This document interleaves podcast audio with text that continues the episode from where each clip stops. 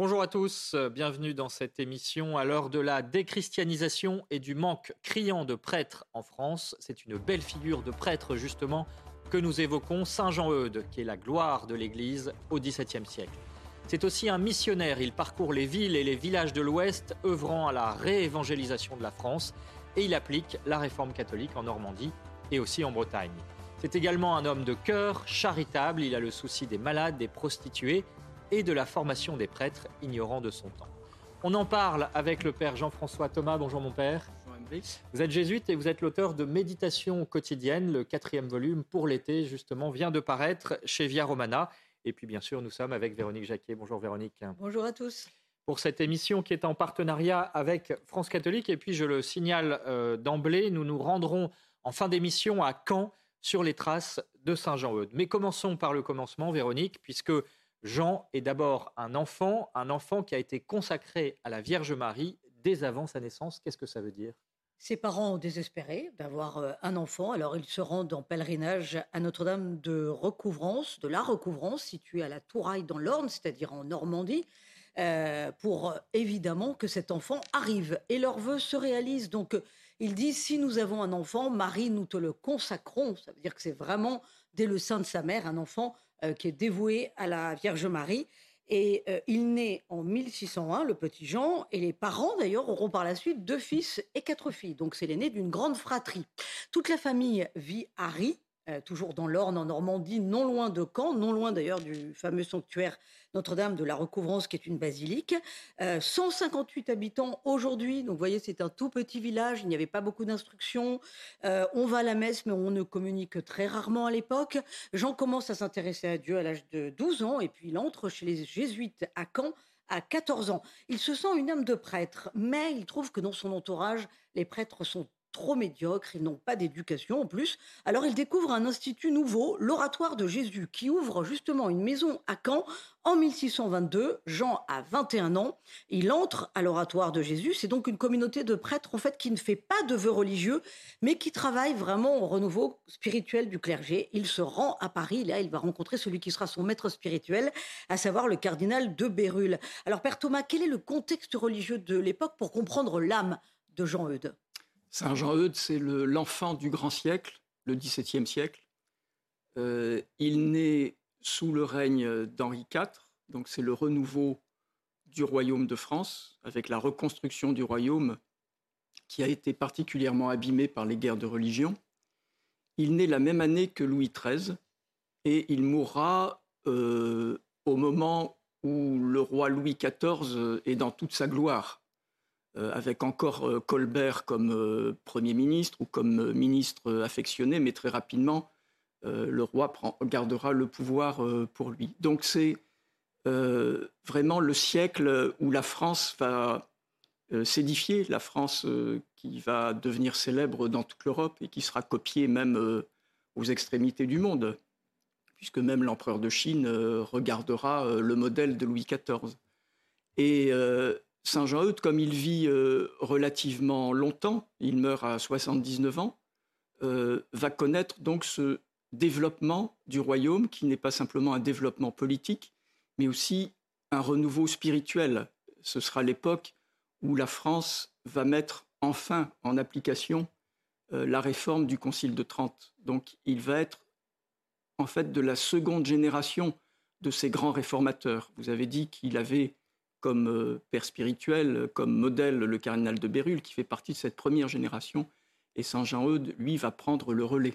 Donc là, le concile de Trente, hein, pour rappeler à nos téléspectateurs, c'est donc ce fameux concile du XVIe siècle qui a entrepris effectivement de réformer l'Église, euh, et notamment dirigé par le, un saint pape, hein, Saint Pie V. Saint Pie V, et notamment euh, qui a entrepris de réformer la formation des prêtres. Donc c'est ce à quoi Saint Jean-Eudes va s'appliquer. Alors justement, Saint Jean-Eudes a beaucoup écrit, et voici ce qu'il écrivait sur l'état du clergé à l'époque. Euh, le peuple avait remplacé la foi par la sorcellerie et les superstitions, les puissants donnaient l'exemple de tous les vices, les prêtres étaient ignorants, souvent corrompus, abandonnant leurs troupeaux dès qu'apparaissait la peste ou une épidémie. Le constat est sévère, donc il y avait effectivement besoin d'une réforme. Quelles étaient les urgences pour lui? Alors on pourrait le taxer de pessimisme avec un tel tableau. Euh, c'est un tableau qui est quasi apocalyptique. Mais cela prouve bien que lorsque l'Église est dans une situation même euh, assez noire, apparemment, il y a toujours la possibilité d'un redressement et d'un rebondissement. Donc pour lui, vraiment, ce qui était la priorité, c'était la formation. Donc euh, évidemment, formation du clergé, afin qu'ensuite, cette formation du clergé puisse avoir un retentissement sur la formation des fidèles. C'est de cette façon-là, par la formation, euh, et notamment par une bonne doctrine qui est enseignée, que les mœurs ensuite euh, peuvent suivre. Et c'est ce qui va se passer euh, en l'espace de peu de temps. Donc c'est possible, hein. c'est aussi le, message intéressant pour notre époque. Véronique, Jean-Eudes, c'est aussi un missionnaire qui a parcouru des milliers de kilomètres dans sa vie pour aller annoncer justement dans les villages. Et racontez-nous un peu cet épisode. Il crie au feu, messieurs les docteurs. Alors il s'adresse aux docteurs aux théologies qui sont bien confortablement assis sur leur siège à la Sorbonne et qui ne bougent pas pour aller annoncer l'évangile. Lui le fait, il sillonne la Normandie, la Bretagne, la Bourgogne, jusqu'à la cour du roi Louis XIV d'ailleurs, hein, pour faire connaître le Christ. En tout, 115 missions paroissiales en 40 ans, le tout à partir de 1632. Alors, Comment se passaient ces missions Parce qu'on a oublié un petit peu là encore le contexte de cette époque missionnaire dans les campagnes françaises. Eh bien, c'était des retraites populaires qui duraient plusieurs mois dans les villages. Ils s'installaient, ils faisaient le catéchisme aux enfants, ils faisaient la tournée des valades, ils donnaient des conférences, ils enseignaient et bien entendu, ils suscitaient des conversions. Mais euh, Jean-Eudes, ce n'est pas que ce feu missionnaire, c'est aussi la charité en acte et ce de deux façons. La première, c'est qu'il y avait la peste et qu'il se rend au chevet de Pestiféré à Argentan en Normandie. Alors c'est non loin de son village natal de Rie, hein. tout cela c'est toujours au sud de la ville de Caen. Il a 33 ans, personne bien entendu ne veut s'occuper de ces pestiférés. Il insiste auprès de ses supérieurs de l'oratoire pour pouvoir les soigner et se rendre à leur chevet. Alors il lave les malades, il les nourrit, et puis, bien entendu, il les enterre la plupart du temps dans des fosses communes. Il prie pour eux alors qu'ils sont souvent sans nom et sans famille. Et puis, le deuxième acte de charité qui fera grand bruit à son époque, euh, c'est qu'il s'occupe de créer une maison pour les prostituées. Il ne veut pas que ses filles soient perdues.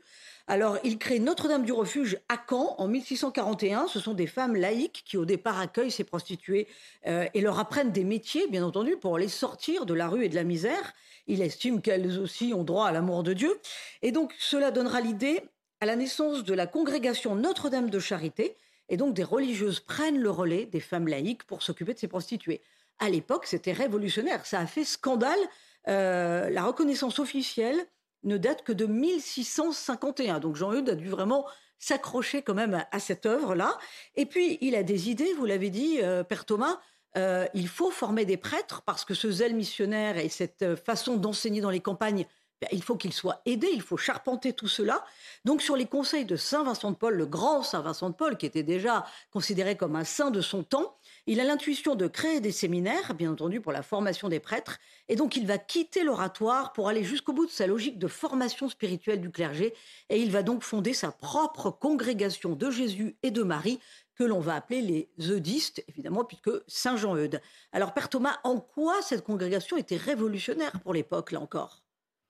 Euh, Révolutionnaire, euh, en tout cas pour la France, euh, qui, comme je l'ai dit, était un peu en retard dans l'application du Concile de Trente, mais il avait sous les yeux les grands modèles des évêques réformateurs, notamment en Italie, comme Saint Charles Borromée, en ce qui concerne la formation des prêtres. Mais en France, évidemment, c'était une nouveauté, même si Saint Vincent de Paul avait déjà aussi euh, travaillé sur le sujet, mais il va travailler euh, avec euh, Saint Jean-Eudes. Saint Jean-Eudes, c'est vraiment celui qui va lancer en France l'ouverture de séminaires tels qu'on les connaît jusqu'à aujourd'hui, donc des lieux de formation pour les prêtres qui n'existaient pas auparavant. Il y en avait besoin parce que justement le clergé, le bas clergé en tout cas, était ignorant à l'époque. Oui, était, était ignorant et livré à lui-même. Donc euh, ça, c'est vraiment euh, quelque chose de révolutionnaire. Et euh, vous avez bien précisé que son action s'est effectuée surtout en Normandie, donc dans un cadre relativement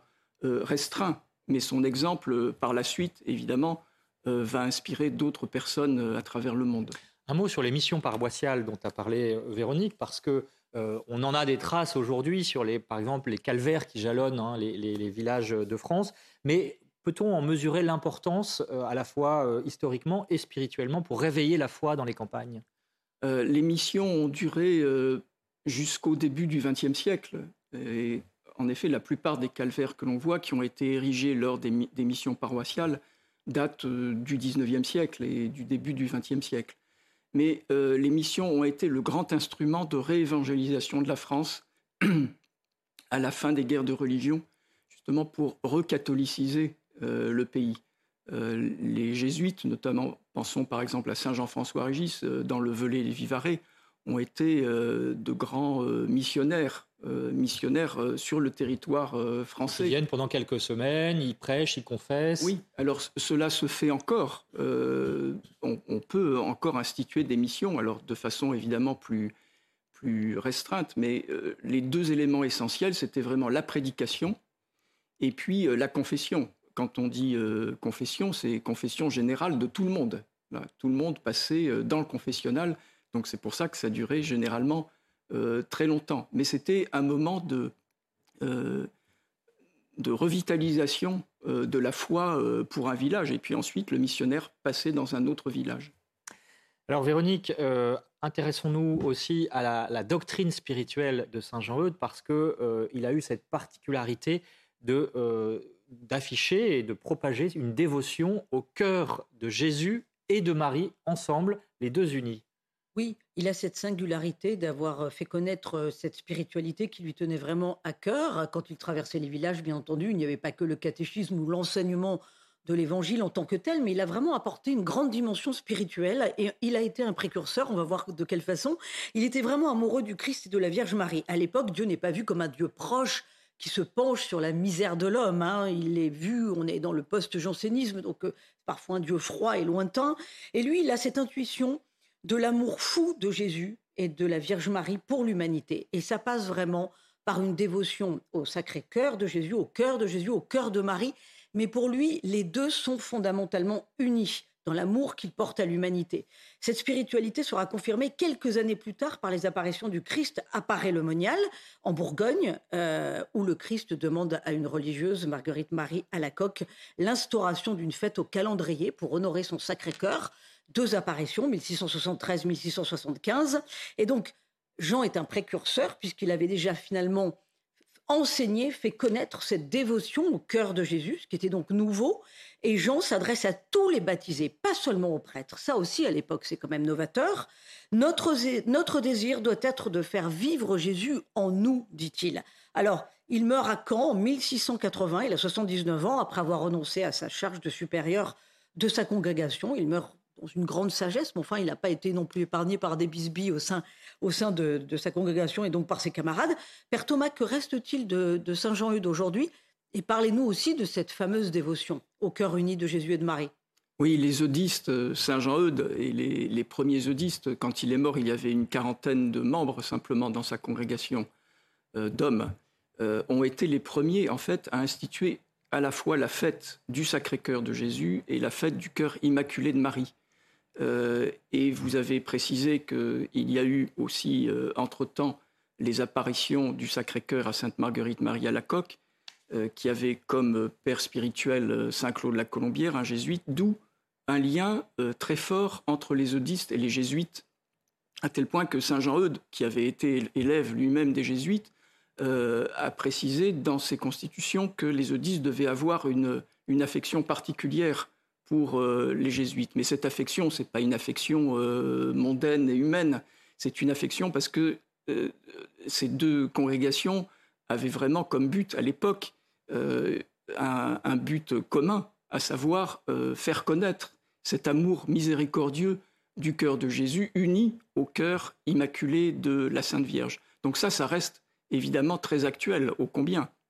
Mais alors, ce qui est intéressant, c'est qu'effectivement, à partir de cette initiative de Saint Jean-Eudes, notamment, euh, ça a été ensuite étendu par les papes au XIXe siècle euh, à l'échelle universelle, euh, en instaurant notamment une grande fête du Sacré-Cœur qui a lieu au mois de juin, hein, effectivement.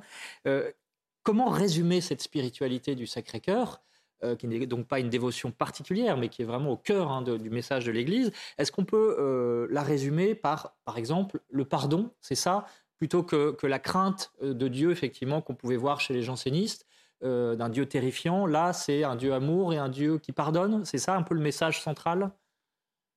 Euh, notre foi chrétienne croit en un Dieu qui est à la fois justice et miséricorde. Donc on ne met pas entre parenthèses un des aspects.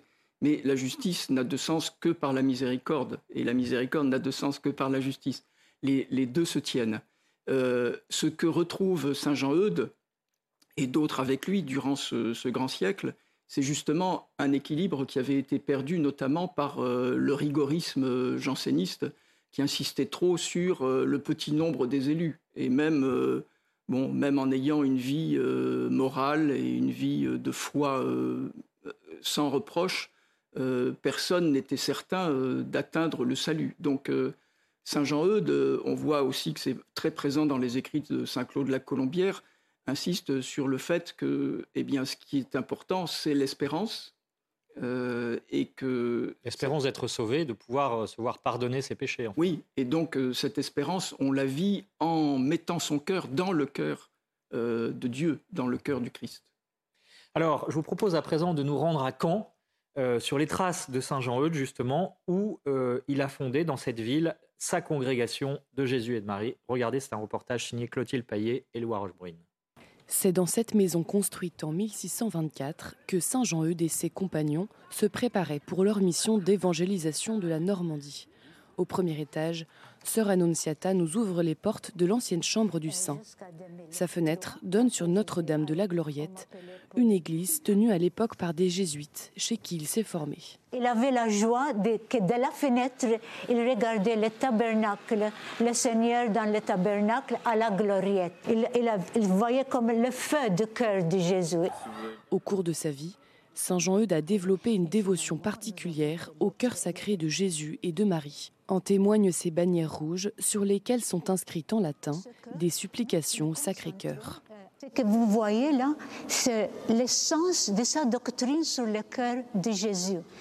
C'est une litanie que nous disons, que nous prions chaque vendredi. Ce que j'ai prié depuis 1957. Dans la nef de l'église, une sculpture symbolique orne l'ancien tombeau de Saint Jean-Eudes qui a donné 50 ans de sa vie pour la mission.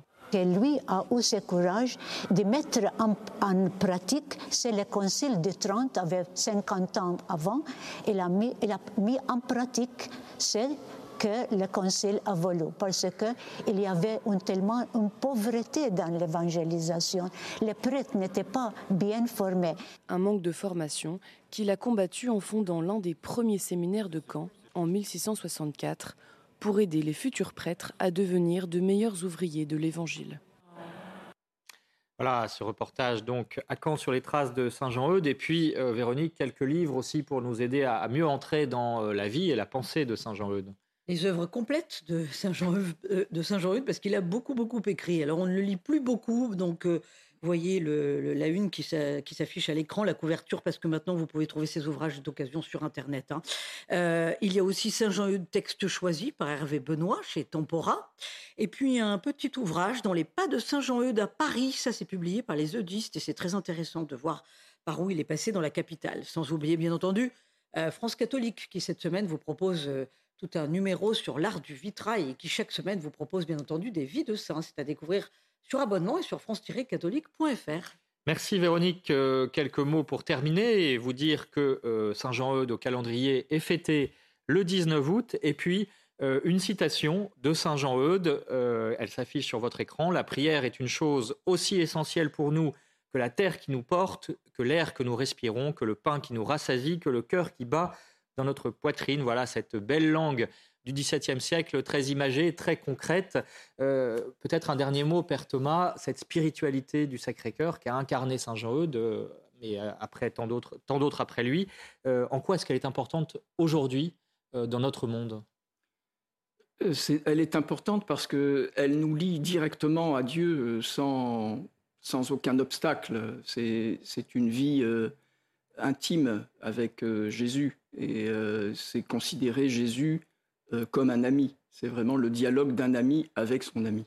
Et ce n'est pas que euh, du sentiment, parce qu'aujourd'hui, quand on emploie le mot cœur, on a l'impression effectivement que ça ne concerne soit euh, que le physique ou au moins les sentiments. Non, ça n'a rien de sentimental, parce que le, cœur de Jésus, c'est le cœur qui a été percé. Donc, bon, c'est aussi le cœur qui est le lieu de la souffrance. Et pour nous, humain, quand on parle du cœur, ça peut être aussi le lieu de l'épreuve. Voilà, merci en tout cas de nous avoir éclairé sur cette belle figure. Et puis je renvoie à votre ouvrage également, ces méditations quotidiennes pour l'été, justement. Le dernier volume vient de paraître. Et bien sûr, en attendant, l'info continue sur CNews.